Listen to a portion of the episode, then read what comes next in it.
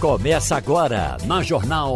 Opinião com qualidade e com gente que entende do assunto. Com Geraldo Freire, Romualdo de Souza, Wagner Gomes e jornalistas do Jornal do Comércio, deixando você bem informado. Passando a Limpo. Então, Passando a Limpo está começando. Hoje, no Passando a Limpo, temos uma bancada com Wagner Gomes, Romualdo de Souza e Rodrigo Azevedo. Romualdo, eh, para a gente não, não deixar de falar de flores, é impossível não, não dar um toque nessa situação do ministro Nardes, o ministro do Tribunal de Contas da União. E aí a gente chega, se assusta, não é, Romualdo? Com a irresponsabilidade, com, com a falta de cuidado ou com a, a, a sei lá, o temperamento de puxa-saco, porque ele estava fazendo aquilo para uma plateia que me parece que era uma plateia que queria ouvir aquilo. E aí ele ou inventou aquilo tudo. O que é que se diz por aí, Romualdo? Você ainda compra um carro usado desse homem? Olha, eu nunca comprei absolutamente nada do ministro Nardes, porque já quando ele era parlamentar, lembre-se que Augusto Nardes era deputado federal e sempre aparecia com umas histórias assim do tipo: eu me reuni com o presidente Fernando Henrique Cardoso e Fernando Henrique Cardoso nunca tinha se encontrado com Nardes. Depois, eu estive com o presidente Lula e, na verdade, Augusto Nardes era do tipo, é, vamos usar uma palavra popular, que vendia muito o que não conseguia integrar ou entregar. Agora ele integra um grupo que está dentro eh, da esplanada dos ministérios, ele está ali na Praça dos Tribunais, no Tribunal de Contas da União. E continua fazendo o que sempre fez. Esse jogo eh, de quem está eh, numa área que é de responsabilidade para investigar, para apurar as contas públicas, mas fica se reunindo com o chefe do executivo, conversando com o chefe do executivo. Ou seja, ele diz: Eu sou um magistrado. Mas, na prática, ele é o tipo do magistrado que toma café com o investigado. Lembremos-nos que um dos motivos, não foi o único, mas um dos motivos que levou a presidente Dilma Rousseff a sofrer impeachment foi quando Nardes analisou as contas de Dilma Rousseff. E, e, ele reprovou as contas de Dilma Rousseff. Claro que aí o plenário se reuniu e tudo mais, mas ele deu o pontapé inicial para comprovar que, de fato, houve aquelas pedaladas. No áudio em que Augusto Nardes conversa com agropecuarista, ele usa um, uns termos do tipo: demoramos, mas, infeliz, mas felizmente acordamos. Demoramos, mas felizmente acordamos. O que vai acontecer agora? Pergunta o ministro Augusto Nardes. Agora, a questão toda, Geraldo, não é apenas o conteúdo da conversa que o ministro Augusto Nardes passa para amigos. É o que pode acontecer, porque imediatamente após a divulgação desse áudio, Augusto Nardes, Nardes pega um atestado médico e desaparece. Então agora ele pode vir a ser investigado pelo Congresso Nacional, mais precisamente pelo Senado Federal, é, pode vir a ser investigado pelo Supremo Tribunal Federal. Geraldo, não vai dar muita coisa não. Isso só mostra aquilo que a gente já sabe quem é Augusto Nardes. Doutor Rodrigo, acontecer assim impunemente, passa e depois o homem volta, fica num posto-chave importante, né? Imagina que. Bom, me diga. É, Geraldo, eu acho que a gente está vivendo, desde que a eleição, o resultado da eleição se encerrou, a gente vive uma onda de rumores, né? Cada uhum. hora é um deixando a entender que algo vai acontecer que não seja a posse do presidente Lula no dia 1 de janeiro. Né? É, teve esses rumores agora do, do Nardes, teve, a, a, não sei se você chegou a ver, mas o, o, um coronel, o coronel saindo do Palácio do Planalto se reúne ali com, com apoiadores de Bolsonaro e fala que diz que não pode revelar tudo, mas que fiquem tranquilos, mantenham a fé e mantenham, mantenham o movimento na frente dos quartéis, que está todo mundo ciente do que está acontecendo, mas que algo vem por aí, está sempre havendo aquela onda de rumores ali de que algo vai acontecer e ninguém sabe de nada, né? Uhum. E, em consequência, a gente está passando por essa bagunça, né? É protesto nas estradas, é, descredibilidade de quem ganhou a eleição, suposição de que o atual presidente vai fazer algo, em contraponto, ele está absolutamente omisso, calado, dizem que ele está doente, depois vem dizer, outros dizem que ele não tem nada, enfim. É uma incerteza muito grande que a gente está vivendo. E com isso, quem investe no Brasil está sofrendo. Então, eu, pessoa física, você, pessoa física, que tem seu dinheiro investido aí no mercado, na bolsa, nos títulos, em investimento em dólar, enfim, do que seja, está tendo prejuízos sérios com isso. Uhum. Né? Prejuízos sérios. Bolsa despenca do dia para a noite, dólar pipoca do dia para a noite. Enfim, é preciso um freio de arrumação nisso para que o Brasil passe a ter alguma confiança no, na próxima gestão, ainda que, que haja desconfiança em razão do histórico. Uhum. Né? Mas é preciso acreditar que a gente vai progredir, porque se a gente parte de um pensamento já derrotista que a economia vai colapsar, aí sim a gente, a gente entra num problema sério. Wagner Gomes? Ô, Geraldo, logo após a repercussão gigantesca desse episódio, o ministro Augusto Nardes publicou uma nota que diz o seguinte, abrindo aspas, Lamento profundamente a interpretação que foi dada sobre um áudio despretensioso, gravado apressadamente, dirigido a um grupo de amigos. Três pontos importantes nessa frase. Começando de trás para frente. Quando você envia qualquer informação a um grupo de amigos no WhatsApp, você está sujeito a que qualquer amigo, até mesmo que não seja amigo, que não seja conhecido, pega aquela sua informação e mande para outro grupo e assim sucessivamente essa informação vai se espalhando. Outro ponto, ele disse apressadamente, gravado apressadamente. Quem escutou esse áudio, você inclusive divulgou um trecho hoje na primeira página, Geraldo, percebe que não tem pressa nenhuma, ele não está atropelado de jeito nenhum, pelo contrário, ele fala pausadamente. E outra coisa, outro ponto dessa frase despretensioso. Despretensioso. Que nada de despretensioso. O ministro Augusto Nato não é nenhuma criança. Alguém até ironicamente o comparou a um estudante de uma quinta série, um dos comentaristas que ouvimos hoje na primeira página. Que nada, não tem nada de despretensioso. Para mim, isso é mais uma daquelas estratégias, Geraldo, que eu já citei, inclusive semana passada, de periodicamente alguém ligado a esse grupo de manifestantes antidemocráticos ficar soltando pílulas para alimentar essas pessoas. Geraldo, veja só, essas pessoas acreditaram bem recentemente, logo após a eleição, numa notícia falsa da prisão do ministro Alexandre de Moraes festejaram, se ajoelharam, ergueram as mãos, as mãos.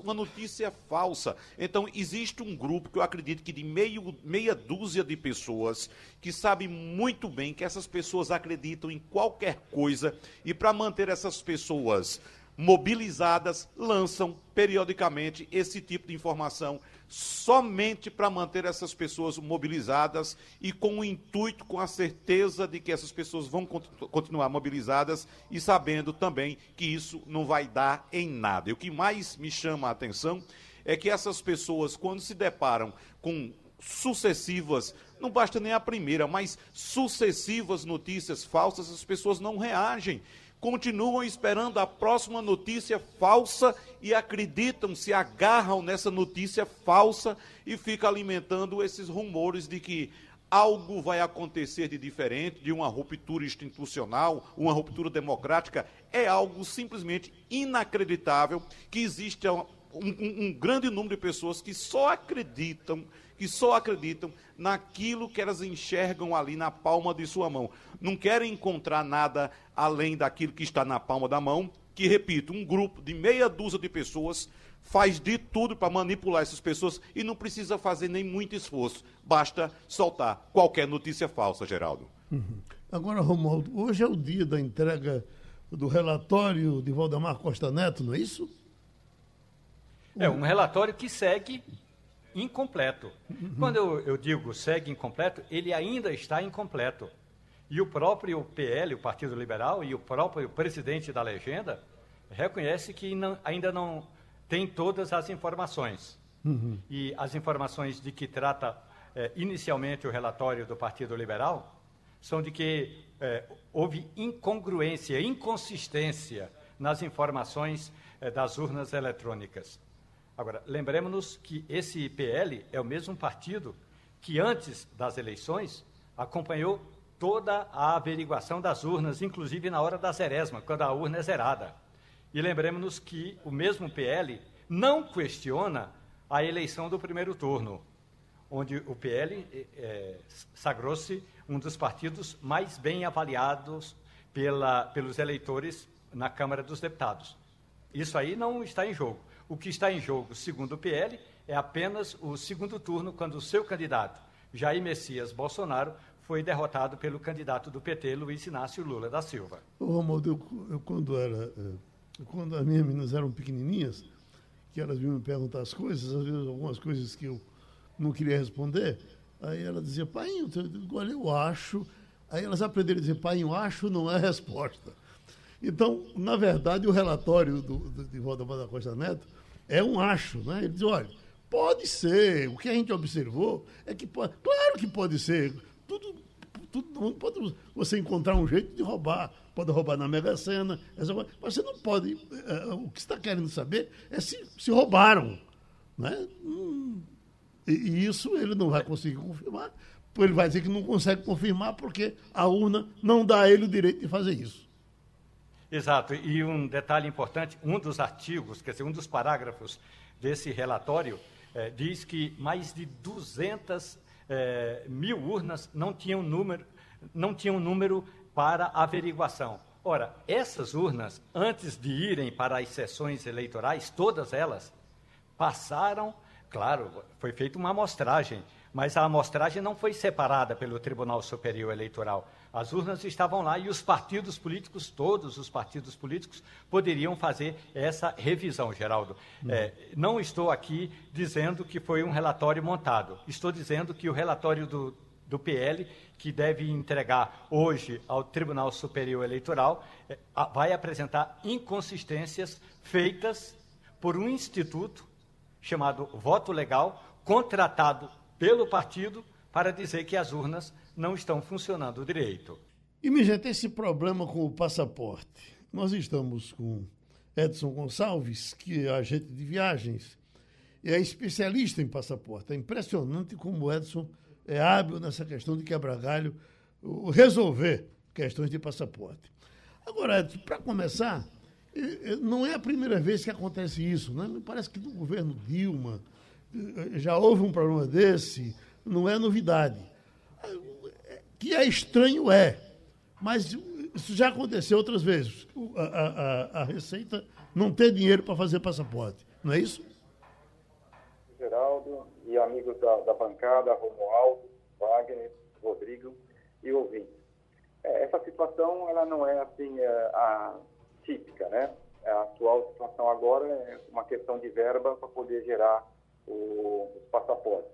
Eles são confeccionados em Brasília então, centraliza, tem a, as bases da Polícia Federal em todos os estados e depois vai para a Casa da Moeda, onde é confeccionado. O que acontece agora é uma questão de verba para poder dar continuidade a esse procedimento. E o usuário final, o viajante, ele sofre um pouquinho porque pós-pandemia, dois anos sem viajar, dois anos sem olhar o passaporte, ele, quando agora foi pego pela motivação de fazer as viagens uh, que estavam normalizando o turismo, ele se confrontou com a situação do passaporte estar vencido. E aí corre aquela situação de querer tirar o passaporte de última hora. Então, a minha sugestão é sempre que é, dê uma olhada se o visto está válido, se o passaporte está válido, para não ser pego de surpresa numa situação atual agora, que foi é, um intervalo na concessão dos passaportes. O sistema está funcionando normal. Ele é feito pela internet, o agendamento, ele funciona, você paga a taxa e consegue agendar só o agendamento que está mais para frente. Ele não está de imediato como era há 10 dias atrás. Quanto é que custa para quem vai tirar um passaporte? Quanto é que custa para a pessoa, uh, uh, Edson? O passaporte normal, que tem validade de 10 anos, ele custa 257 reais. É pago no próprio site do, do, da Polícia Federal. O passaporte de emergência, ele tem uma validade menor, só de dois anos. Ele tem uma quantidade de folhas também menor, são só seis folhas, ele custa 344 reais. Você veja, doutor Rodrigo, um, um, um, pacotezinhos assim de, de, de papel desse tamanho. Se você for comprar uma Bíblia, você compra 10 por esse preço. Né? Agora, não é uma coisa que o governo dá, é uma coisa que você compra. Muito estranho isso, né? É, é uma coisa que você paga por isso, mas o dinheiro público ele tem um processo longo, né, Geraldo? Então a verba destinada a essa produção de passaporte, eu não sei qual problema aconteceu, não sei se foi Falta uma questão... orçamento, não entrou é, no orçamento. Deve ter sido alguma contingência aí do orçamento que tiraram a verba que seria destinada à confecção dos passaportes. Uma pergunta que eu tenho, Edson, se você me permite, é para quem já compareceu para assinar o passaporte e entregar a fotografia, vai ser afetado por essa medida ou pra, para esses a entrega do passaporte está garantida? Não, ele está sendo afetado de imediato porque não, não tem passaporte para ser entregue. Então, quem já fez nesses últimos 10 dias, que começou agora, dia 19, ele automaticamente ele está sendo afetado. Os que vão é, fazer o procedimento agora de pagar a taxa e agendar, esse já vai estar ciente que não vai ser de imediato. Então, as duas situações. Quem já fez vai ser afetado e quem vai fazer vai ser afetado também até que se normalize. Aquela história de ficar na fila eh, para fazer o visto, eu, saindo um pouco do assunto, mas as pessoas gostam muito de perguntar isso. É, é, é, visto americano, por exemplo, está tá mais facilitado. Pô, você não tem o passaporte, mas quando tiver, fica mais fácil? Não, os consulados ainda estão com uma demanda é, dez vezes maior que a estrutura do atendimento. É, nós temos um calendário a nível de cinco consulados no Brasil, Recife, São Paulo, Rio de Janeiro, Brasília e Porto Alegre. Esses calendários estão já para 2023. Quem pensar em tirar um visto agora, o primeiro visto só vai cair em setembro de 2023. E quem precisa renovar o seu visto, que já teve um visto, que já venceu em um ano pós-pandemia, o calendário está em janeiro de 2023. Uhum. Então, são calendários diferentes, as pessoas têm que fazer com uma certa antecedência, quem tem viagem programada está se motivando a viajar, tem que analisar isso com antecedência. O que é muito comum acontecer é que são, o passaporte tem validade de 10 anos, o visto tem validade de 10 anos.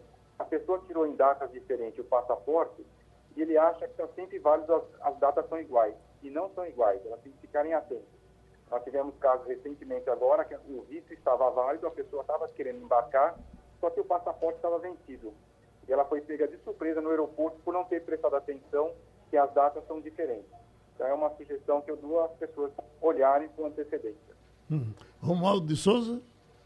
Agora, Edson, bom dia para você. Uma bom outra dia. questão é a seguinte. É, o, você falou muito bem, o valor para emitir o passaporte é de 257 reais e mais 25 centavos. Se você não entregar, pelo menos isso está na regra. Se você não, não entregar o passaporte vencido, você paga é, o dobro, né? 514,50.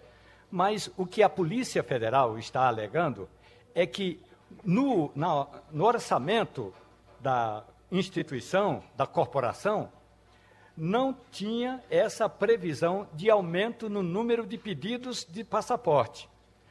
Por outro lado, a própria Polícia Federal informa, Edson, que os R$ 257,25 que você paga, é, uma parte desse dinheiro vai exatamente para que a Polícia Federal pague a Casa da Moeda para fazer a emissão do documento. E outra parte fica para a própria uh, Polícia Federal. Ou seja, é um descontrole. Não é apenas a questão do contingenciamento ou agora pedir o desbloqueio de verbas. É também uma certa falta de controle, porque o número de pedidos para emissão de passaportes aumenta, então automaticamente a Polícia Federal tinha que ir lá e buscar é, a emissão desse documento, Edson. É, justamente acontece o que você acabou de mencionar. As pessoas elas é, não estavam prevendo nós temos um evento, a Copa do Mundo também, que gerou uma quantidade de emissões de passaporte. Nós temos também a instabilidade política, que muitas vezes as pessoas falam assim, ah, eu vou tirar meu visto, porque se não der certo eu vou para um outro país. Nós também temos a proximidade das férias, né, que é janeiro, fevereiro e março. São motivos que levam as pessoas a quererem tirar o passaporte. Aí coincidiu com uma situação econômica da, da liberação de verbas para a confecção tudo isso poder chegar nesse caos que vai nós vamos enfrentar daqui a alguns dias para frente. O Wagner Gomes? Eu só quero, Geraldo, enfatizar que a Polícia Federal informou na última sexta-feira à noite, quando saiu essa informação, e nós trouxemos essa informação detalhadamente no sábado aqui. A polícia informou que essa medida decorre da insuficiência do orçamento destinado às atividades de controle migratório e também à emissão desses documentos da viagem, ou seja, do papel do passaporte, porque a polícia ela não faz dinheiro com essas verbas cobradas, esses valores cobrados para emissão do passaporte. É um, um, um valor de manutenção, então ela precisa da emissão então tem que ter verba para emissão e, e, cobra a taxa para emissão do documento. Então a Polícia Federal, inclusive, disse que quem não foi atendido até sexta-feira vai receber o documento, mas não há previsão de quando o serviço de confecção do passaporte vai ser normalizado, exatamente porque, devido a esse contingenciamento, não tem verbas para fazer a emissão na Casa da Moeda do papel do, do passaporte. A prova disso, Geraldo, que não é somente uma questão, aqui eu abro a discordância em relação ao meu amigo Romualdo de Souza, que não é somente uma questão administrativa, meramente administrativa. Veja só, ontem a Polícia Rodoviária Federal também informou que serviços como manutenção mecânica corretiva dos seus veículos, manutenção elétrica, lavagem, aspiração, lubrificação, polimento, lanternagem, funilaria, seja lá o que for, tudo isso vai ser exatamente suspenso também por falta de verbas, por falta de recursos. Então, não só a Polícia Federal, Geraldo, está capengando aí na questão dos recursos. A Polícia Rodoviária Federal também está suspendendo essas atividades por falta de dinheiro. Como sabemos, trouxemos também no sábado muita reclamação, muita informação do setor administrativo do governo, uh, do, do segundo, terceiro escalões, apontando que o governo está totalmente parado. Ou seja, ninguém está fazendo nada, Geraldo. Agora só não falta dinheiro para pagar o salário desse povo, né? Pois é. Já tem inclusive uma proposta de aumento aí para o Congresso que não foi apresentada antes, porque poderia mexer com a eleição. Ela vai ser apresentada agora para dar um aumentozinho para deputado, para senador e, e, e, depois com efeito colateral para todo mundo, não é isso? É. Agora, Geraldo. Oi, Romualdo. É, é importante dizer também, Edson, que tem um fundo chamado Funapol, que é o Fundo de Manutenção e Operacionalização da própria Polícia Federal. Por exemplo, um carro da Polícia Federal quebra lá o, o pirilampo, aquele, aquela luz que fica piscando, o dinheiro vem desse fundo. Então, esse fundo teve contingenciamento de 93%, ou seja, entrou dinheiro no fundo tem dinheiro no fundo. Inclusive, o dinheiro que, que você paga para emitir o passaporte vai, ou poderia, ou deveria ser destinado a esse fundo. Mas, ainda que tivesse sido destinado ao fundo, o fundo teve recursos contingenciados. E agora, aqui na esplanada dos ministérios, a única novidade na esplanada dos ministérios é que depois do segundo turno, somente agora os carros estão podendo transitar é bom até que nem transite, porque não tinha trânsito, não tem ninguém absolutamente para a gente bater a porta e dizer o que está acontecendo nesse governo. Uhum. Ô Geraldo, só mais uma informação. Você falou que não falta dinheiro para pagar a esse pessoal, né? E tem mais um detalhe. Nessa notícia da Polícia Rodoviária Federal, que ontem suspendeu todos esses serviços por falta de dinheiro, falta de dinheiro para fazer manutenção dessas viaturas, a Polícia Federal empenhou 144 mil reais para custear a viagem do diretor-geral Silvinei Vasques, o polêmico diretor Silvinei Vasques, para ir a Madrid, na Espanha, e também Santiago, no Chile, para fazer um curso, Geraldo Freire. Agora, o governo está nomeando muita gente aí para é, para conselhos e outras coisas para quatro anos para frente, né?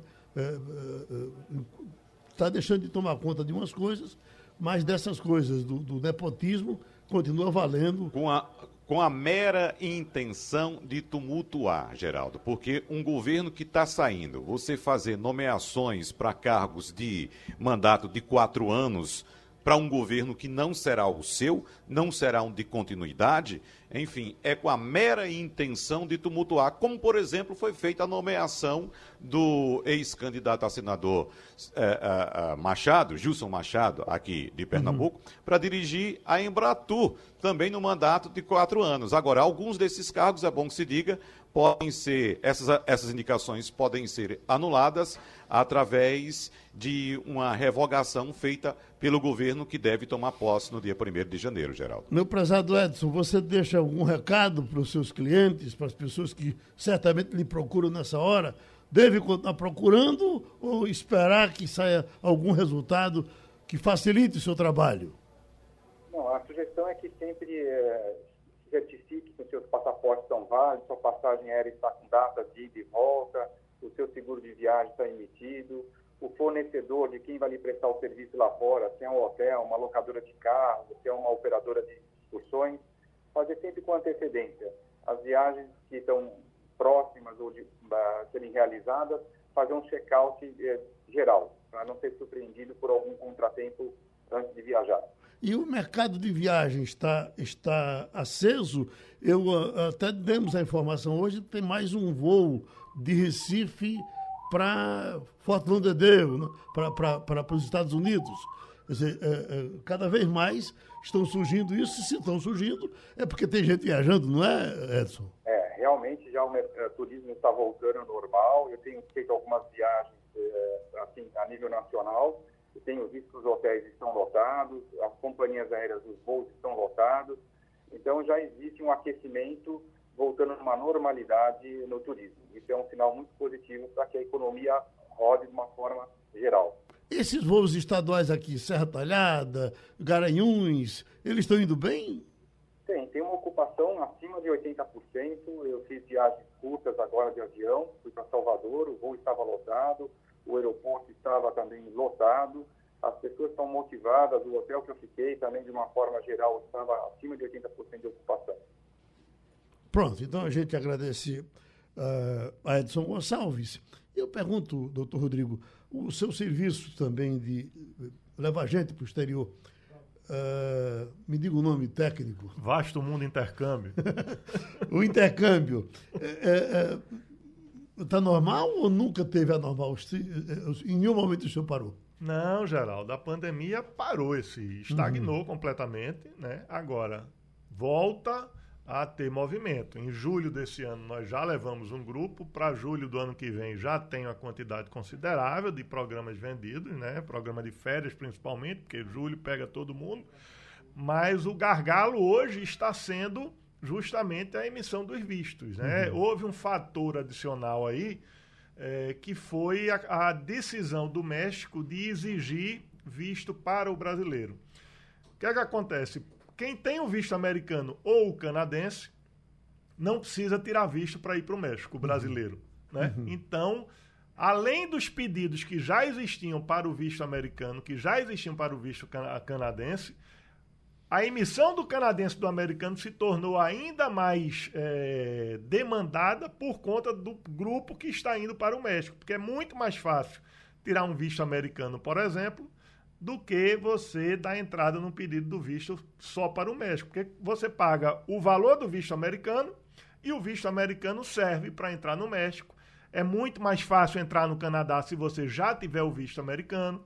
Então você a, o visto americano acaba sendo dificultado além da por fatores de pessoas que não necessariamente querem ir para os Estados Unidos, entendeu? Uhum porque ele é um gargalo que os outros países entendem como suficiente para analisar se concede ou não o seu próprio visto. E o Canadá é um deles, por exemplo. Qual é a média de idade do seu cliente? É criancinha? É adolescente? É, criancinha não, né? São não. programas de intercâmbio a partir de 13 anos de idade. Certo. É uma criancinha. É. Hein? É uma criancinha. É, é uma criança, a gente inclusive não recomenda, acha muito jovem, uhum. mas é a idade que as escolas recebem. Né? Uhum. Então, as escolas lá fora recebem pré-adolescentes a partir de 13 anos de idade. Mas a melhor idade para ir é entre 15 e 16 anos, quando a gente está falando da adolescência. Uhum. Né? Quando a gente está falando de um, de um adolescente já com 18 anos, eu acho que já fica ali na transição entre um programa para adulto e um programa para adolescente. Então, uhum. Então é preciso pensar. O tempo que passa lá, em média, seis meses? Não, o, o, programa de seis meses a um ano é um programa caro, Geraldo, uhum. que não está, não é acessível a, por exemplo, a classe média. Né? É um programa em que o pai vai gastar algo em torno de 150 mil reais para mandar o pai, um filho, passar um ano no Canadá ou nos Estados Unidos. Uhum. Por baixo, uns 150 mil reais. Né? Já um programa de três, quatro semanas é um programa plenamente acessível, principalmente se a pessoa programa isso para seis meses na frente ou um ano na frente. Então fica um, um parcelamento muito acessível de ser pago. Uhum. Nas minhas pesquisas aqui para trazer assuntos, eu estava vendo isso aqui. Tetraplégicos movem cadeira de rodas com pensamento em teste. E aí eles mostram aqui a, a foto do, do equipamento e, e, se movimentando, inclusive, já em, em é, teste ainda, pacientes usam uma touca que é capaz de captar a atividade do cérebro e joga isso para a cadeira de roda e lá vai a cadeira de roda.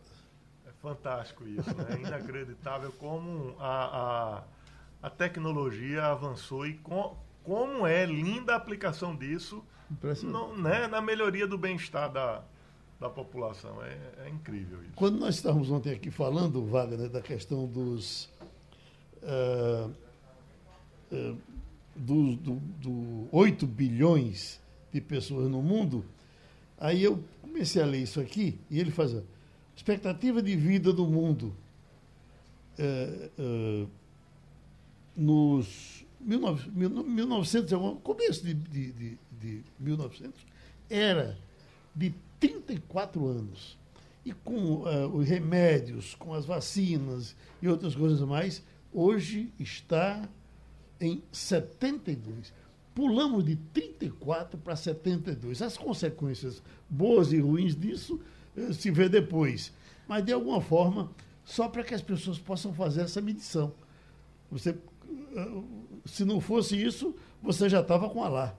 Entendeu? Você, você já fez aí as contas de quanto você já lucrou nesse período, Geraldo, em termos de anos de vida, hein? Eu já. Eu já estou perto disso aí, né, Wagner? Olha, veja só, na primeira metade do século XX, a expectativa de vida passou de 32 anos em 1900 e deu um salto de para 45 anos em 1950.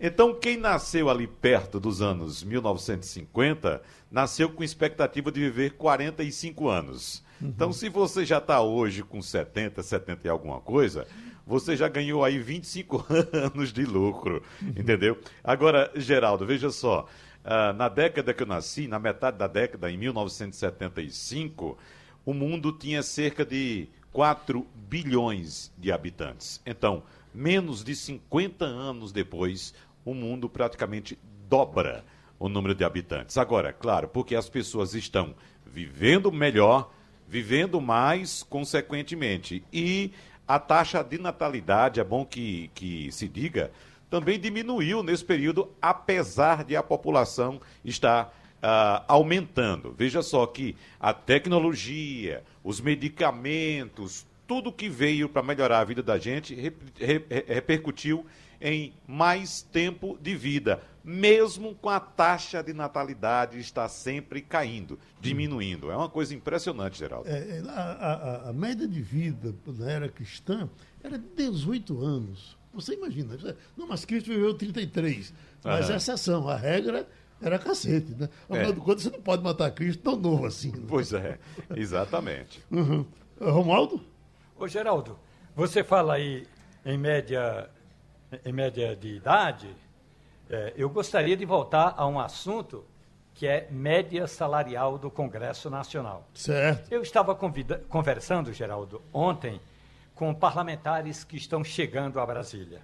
Os novos parlamentares, tem senador, os 27 senadores que foram eleitos agora estão em Brasília, fazendo aquele cursinho para entender é, pelo menos como apertar. Não, eles não fazem isso, eles não apertam o elevador, alguém aperta para eles. Pelo menos como entrar no carro, como ir ao plenário, como votar. Isso o cursinho é, dos senadores. Na Câmara dos Deputados, a briga é ainda maior, Geraldo, porque todos os parlamentares é, é, de, é, saem de mandato. Alguns foram reeleitos. Mas a, mesmo aqueles que foram reeleitos, eles podem procurar um outro gabinete. Então, há uma confusão generalizada, porque todo mundo quer, confus... quer gabinete novo, gabinete bom, ou gabinete perto do plenário. Os gabinetes mais, eh, digamos assim, eh, que as pessoas mais querem, mais cobiçados, essa é a palavra, eu não gosto do invejado, cobiçado, mais cobiçado, são aqueles que estão no anexo 3, que fica pertinho das comissões. Aí, esses são reservados, primeiro, para os ex-presidentes da Câmara, são reservados para as mulheres e são reservados para uh, os uh, parlamentares que têm alguma deficiência. Depois é que virão aqueles que vão para o quarto andar. Mas tem uma outra briga. E aí, onde é que vão morar? E os apartamentos? Ah, mas eu quero o apartamento que era de fulano. Mas o fulano está saindo, mas já tinha palavrado para outra pessoa. Então também tem essa briga. Mas o importante é o seguinte: e o salário dessa gente? Isso é que é importante. Isso. Porque a regra diz o seguinte: a legislatura que está terminando, que é essa atual, é que estipula o salário da próxima legislatura. E o que deve acontecer, Geraldo, é que vai ocorrer um reajuste de aproximadamente, em percentual redondo, de 18%. O que significa dizer que um teto salarial de um ministro do Supremo Tribunal Federal vai passar a quase 47 mil reais. E aí, esse é o teto. A partir, abaixo disso, vem eh, eh, normalmente o presidente da República, seus ministros, os deputados ganham esse mesmo teto eh, de ministro do Supremo Tribunal Federal, e aí vem aquela cascata o, Congresso Nacional vai para 46 mil. Aí o, a Assembleia Legislativa é até 70% disso. A Câmara de Vereadores até 30, é, 40% disso. Geraldo, na prática, isso provoca um efeito cascata tamanho que vai reverter até no vereador de Carnaíba, que também tem dinheiro a reajuste, Geraldo. Vamos para a nossa correspondente nos Estados Unidos, Fabiola Góes. Fabiola, Copa do Mundo tem repercussão aí. O, o time dos Estados Unidos, eu vi inclusive o presidente Biden telefonando para os jogadores, dizendo que nós não somos lá grande coisa não, mas podemos surpreender. A gente sabe que não vai surpreender coisa nenhuma, mas a, a, a, o, o povo se liga de alguma forma no futebol da Copa do Mundo?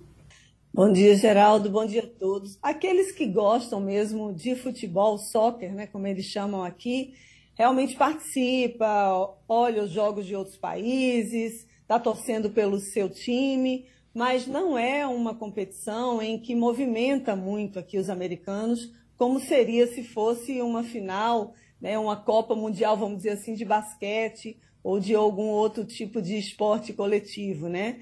Futebol americano, por exemplo. Então, não é uma, essa grande movimentação, não tenho vistos aqui bares chamando, tem alguns bares brasileiros aqui nos Estados Unidos que, obviamente, se reúnem para os brasileiros, né, e eventualmente um americano ou outro vai assistir os Jogos da Copa, mas não é uma grande mobilização como a gente tem no, Bra no Brasil, que é um país de futebol. Uhum. Professor Rodrigo, tem coisa que, e são muitas ainda bem, que não pegam porque se tem dinheiro ou porque não tem, porque na verdade quando o Cosmos contratou Pelé, todo mundo dizia, olha, agora os Estados Unidos vão investir em futebol e, e, e, e aí, a partir de agora, vai ser campeão do mundo o tempo todo. Não saiu do canto, né? Geraldo, eu discordo de você. O futebol nos Estados Unidos vem crescendo muito. E um exemplo disso é, são os relatos colocados pelo Flávio Augusto, brasileiro que comprou um time de futebol lá na Flórida, né? né? Se, se Fabiola. a Fabiola puder me ajudar com isso, com essa informação, mas segundo ele, as ligas de futebol americana geram um número muito grande de espectadores nos jogos e já está gerando também muito dinheiro lá como uhum. esporte. Agora, claro, é, futebol é o esporte do Brasil. E basquete é o esporte dos Estados Unidos, né? Ainda não dá para comparar um com o outro, mas o futebol lá, comparado à época de Pelé, uhum. quando foi contratado pelo Cosmos, hoje está em um patamar muito, muito acima do que foi no passado. E sem, sem esquecer também que o povo americano faz o mundo dele, né? Sim, sim. Ele não gosta de copiar muitas coisas dos sim. outros, não. Eles investem mais para ele mesmo. É, e, Geraldo. Assim, é, é, é, só informação aqui para que você saiba que o futebol, ou soccer, como se chama nos Estados Unidos, está sim muito bem na fita. O próprio presidente Joe Biden telefonou para os jogadores dos Estados Unidos. Mas o meu, o meu tá melhor do que o dele. É, é. não, sem dúvida. E outra coisa, há muito investimento sim no futebol, na Liga Norte-Americana de Futebol. Uh, uh, se você não teve oportunidade de ver, veja algum jogo. Não é um jogo de alto nível, como a gente encontra na Europa, mas é um futebol bom e estádios sempre lotados. É uma coisa impressionante. Não vi nenhum jogo pelo campeonato norte-americano que não tivesse lotação esgotada nos estádios, Geraldo. Aproveite e fale com o Fabíola Góes. Bom, eu quero aproveitar, se Fabíola tiver mais informação de futebol, fica à vontade. Mas o que está me chamando a atenção, inclusive tratamos ontem aqui, Fabiola, é essa situação das big techs, né? Vamos explicar que o bilionário internacional Elon Musk fez a compra do Twitter, quando assumiu, de, demitiu metade dos funcionários, e eram muitos, e os que ficaram, ele disse, olha, essa metade que ficou vai ter que trabalhar para se lascar. A metade pegou o beco, a metade da metade foi embora. Qual a intenção, o que é que se fala nos Estados Unidos? Ele comprou, fez esse investimento bilionário no Twitter para acabar com a ferramenta, foi, Fabiola? Bom dia, Wagner. Só voltando para o futebol. Realmente, uhum. Flórida é um estado em que tem um grande investimento e que tem uma grande população que assiste. A minha realidade aqui, voltando a lembrar, é de Washington, né, de uma brasileira que vive aqui, que não acompanha e não tem ido para jogos de futebol. Nunca vi aqui no estádio jogos de futebol, mas a realidade em outros estados americanos realmente é diferente, como Flórida. É, em relação às big techs, é uma crise que está assolando todas elas, não é só Twitter. Twitter está mais em voga porque o bilionário Elon Musk comprou por 44 bilhões de dólares e fez grandes mudanças, já chegou demitindo o CEO da empresa, os diretores financeiros. E agora, essa semana, ele anunciou mais demissões. A gente está percebendo uma redução drástica do número de funcionários, de sete, agora são duas mil e poucas pessoas funcionando, né, trabalhando, de sete mil pessoas, reduziu bastante, né, em 40% o, o Twitter está com, com o número de funcionários, e isso daí está gerando uma saída, uma fuga mesmo de clientes, tenho observado pessoas aqui importantes nos Estados Unidos já pensando em mudar, em migrar para outras redes sociais. Né? Tem uma da Índia aí que está levando muito polêmica por causa do nome. E então tem outras também, por exemplo, o Facebook, né? a Meta, né? que é dona do Facebook, Instagram, WhatsApp, anunciou mais de 11 mil funcionários. O Mark Zuckerberg disse que foi a decisão mais difícil que ele tomou na empresa. E também a Intel vai demitir mais 2 mil funcionários. A Amazon também, a gente está com expectativa de demitir mais 10 mil funcionários. E todas elas investiram muito durante a pandemia. Só que agora a realidade é outra. As pessoas estão migrando do mundo virtual, né, que estava todo mundo confinado, para o mundo real de novo. As pessoas estão voltando a se encontrar. O medo da inflação também aqui nos Estados Unidos é um fator muito importante e a recessão global mundial. Então, eles estão enxugando as máquinas, é, enxugando a capacidade deles de número de funcionários para poder é, conseguir ter lucratividade. Aqui está tendo um movimento também, eu sou né, da área, obviamente, da comunicação, estudo aqui a área de relações públicas, e eu percebo que tem muitos colegas que ficam sabendo que outros né, colegas que trabalham nessas nessas big techs estão procurando emprego, então tem uma movimentação entre o pessoal da comunicação para alocar esse pessoal, já que aqui nos Estados Unidos está em pleno emprego e com uma taxa de desemprego menor que 3,8%. O, eu estava lendo aqui, até falando com o doutor Rodrigo, que eu estava vendo um estudo que está sendo divulgado agora, que uh, as vacinas no Brasil salvaram na pandemia 63 mil idosos ah, aproveito para lhe perguntar. Ah, ah, recidivou aí a, a, a, pandemia, até que ponto? o que nós observamos aqui é que muita gente está adoecendo, mas que muito pouca gente está morrendo. Aí é do mesmo jeito?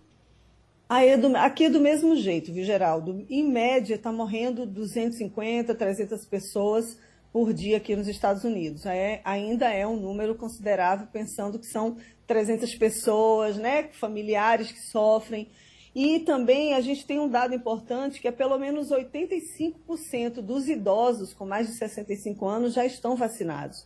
E que é geralmente o grupo em que tem uma incidência maior de problemas né, relacionados à doença que levam à internação e mortes. Então, tem uma movimentação grande. Aqui a gente está utilizando. Eu tomei já tem um mês a vacina da Ômicron, a bivalente, né? Então, aqui as pessoas estão começando a se vacinar mais. Obviamente, tem ali uns 25% de negacionistas que não tomaram nenhuma dose da vacina, e geralmente são essas pessoas que têm ido para os hospitais. Uhum. A Covid não deixou de acabar. Eu estou vendo também o movimento de muita gente usando máscara mesmo assim, por causa dessas subvariantes que estão aparecendo, que estão surgindo.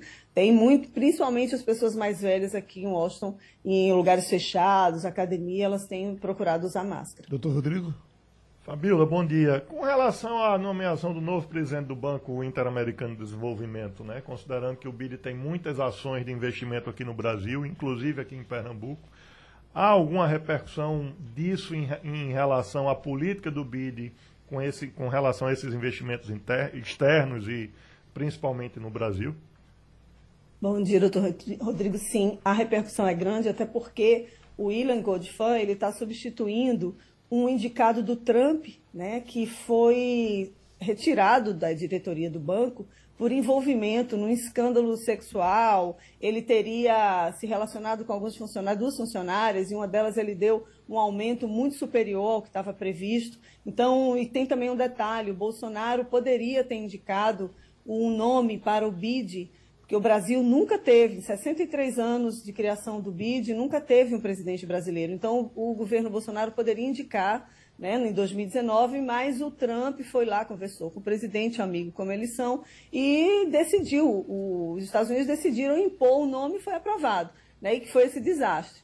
Então, é uma grande expectativa, principalmente porque o Ilan, né, que foi presidente do Banco Central na época do governo Temer, ele não é um nome politicamente de um lado nem de outro, ele é mais ou menos uma conformidade entre esses especialistas aqui internacionais e ele já estava no banco, no FMI, ele já ocupava um cargo no FMI, então ele agora foi eleito com mais de 80% né, do, dos votos do BID para cinco anos de mandato. E ele, no primeiro discurso dele, ele fez questão de dizer que o foco dele vai estar votado para combater as desigualdades e a combater a fome e mudanças climáticas, que é bem a, a agenda do presidente eleito Luiz Inácio Lula da Silva. Quando o nome dele foi anunciado, o Mantega, né, que estava na equipe de transição, ele disse: ah, não é um bom nome, vamos esperar né, mais alguns dias, mas mesmo assim decidiram ir a fundo e parece que não é um posicionamento oficial da equipe de transição, até porque o vice-presidente eleito, o Geraldo Alckmin, parabenizou a eleição dele, dizendo que era um bom nome. Então, tem aí no meio dessa polêmica, mas o fato é que ele é extremamente preparado, né? ele tem formação no Brasil muito consolidada na academia e também aqui no MIT, né? com uma, uma universidade muito consolidada aqui nos Estados Unidos. Então, ele é um nome de consenso. O México tentou ali impor o nome dele, mas o México já foi, já teve um candidato, né, um nome, um presidente do BID. O Brasil nunca teve. O Brasil, pela importância que tem para a América Latina, então precisava ir a chegada e está sendo muito comemorada a indicação do Ilan Godfan. Aqui se diz, Fabíola, que o que derrubou Mantega uh, da comissão foi essa, essa, essa posição que ele tomou e divulgou cuspiram é exatamente ele isso. e disse que isso foi é porque é, não, era, não foi uma posição oficial, né? Uhum. Foi um posicionamento individual do Mantega, que deve ter lá seus porquês, uhum. mas talvez porque foi né, do, do, do, governo Michel Temer, mas o fato é que não era uma posição oficial do governo de transição, ele não deveria ter dito isso. Uhum. E o Ila, eu estava aqui cobrindo reuni as reuniões do Banco Mundial e do BID, né, agora em outubro, e eu observei muito o empenho do ministro da Economia, Paulo Guedes, para a indicação do nome dele, mas também ouvi que mesmo entre o governo Lula, né, que estava já cotado para ganhar a eleição, na verdade a reunião do banco foi em setembro. Agora já estou um pouco confusa, mas enfim, já tinha um, esse nome já estava circulando e entre até o nome entre os políticos do, do PT ele já era favorável. Uh, Romualdo. O fato, Fabiola, um comentário, bom dia para você eh, e você conhece bem o Jardim Botânico aqui em Brasília, que qualquer pessoa que queira perder uma eleição para síndico, porque tem muita gente que disputa para perder, só para dizer que não quer vencer. Qualquer pessoa que decidir perder uma eleição para síndico num dos condomínios aqui em Brasília, vai contratar manteiga para ser o cabo eleitoral, porque realmente Ilan Goldfein não tinha todo esse prestígio. Para chegar a 80,1%, claro, que houve toda uma negociação. Mas quando Manteiga entrou na parada para dizer, não, é melhor a gente esperar o novo governo para indicar o presidente do BID, aí é que apressou e fortaleceu o nome do ex-presidente do Banco Central no Brasil. Agora, tem uma outra questão que eu gostaria de comentar com você, é que o presidente eleito, o Lula da Silva, está estudando, Fabiola, anular algumas medidas do governo, do atual governo, é, nessa parte de deportação de brasileiros dos Estados Unidos. E aí, é, a minha pergunta é a seguinte: a gente sabe que pelo menos um avião chega por semana ao aeroporto de Confins, em, em Belo Horizonte. Vai diminuir a quantidade de brasileiros deportados? Olha, Romualdo, bom dia. É essa a expectativa, viu? Até porque desde outubro de 2019 até novembro de 2022, são 7.549 brasileiros deportados em 80 voos fretados que chegaram no aeroporto de Confins. Muitas dessas pessoas são do governador Valadares, né, que é uma região, uma cidade em que envia muitos americanos, muitos brasileiros para cá viver nos Estados Unidos por causa de todo esse desalento que aconteceu, principalmente aí nesses quatro, esses quatro an últimos anos de governo. E o que, que aconteceu? O Biden acabou eh, deportando mais brasileiros do que o governo anterior, do que os governos anteriores, comparativamente. Ainda tem muito brasileiro tentando vir para cá. Em 2022, são mais de 50 mil pessoas que conseguiram chegar né, até a fronteira, mas aí depois não conseguiram entrar. Então, a tendência é que haja uma modificação e essa pode, é, provavelmente vai ser um ponto de discórdia entre o governo brasileiro e o governo americano, essa questão da imigração. Porque a gente sabe que nesses voos eles mandam a pessoa de qualquer jeito, ficam lá amarradas, algemadas, crianças também nessa situação. A gente, até como chegou a comentar, filhos de haitianos, né, eles são brasileiros, mas acabaram que também foram deportados dessa mesma maneira. E tem vários casos de abusos, de maus tratos durante, durante esses percursos. E o tratamento dado a brasileiros. E a política do governo do, do, presidente eleito Lula, ele vai ser muito focado também nos direitos humanos. E a questão da imigração é um ponto fundamental. E essa pode, esse pode ser um ponto de divergência entre o governo Biden. O Biden ele é, tem uma admiração, né? eles têm uma amizade, né? o Lula e ele, mas a gente, isso daí vai ser um ponto importante. Agora, é, a gente obviamente observa né, muitos que chegam aqui em alguns estados, como Texas, que chegam até a Flórida, e esses governadores, que são governadores democratas, acabam é, botando essas pessoas em ônibus, em aviões também aqui dentro dos Estados Unidos e mandando para estados cujos governadores são democratas. E aí fica, eles ficam jogados, enfim, a população do local acaba meio que acolhendo, mas ainda é um calo no sapato do presidente Biden a questão da imigração e agora vai ser um, talvez um ponto de discórdia com o governo brasileiro que vai dar um tratamento diferenciado. Fabiola falou dos Estados Unidos e terminou Passando a Limpo. A Rádio Jornal apresentou opinião com qualidade e com gente que entende do assunto. Passando a Limpo.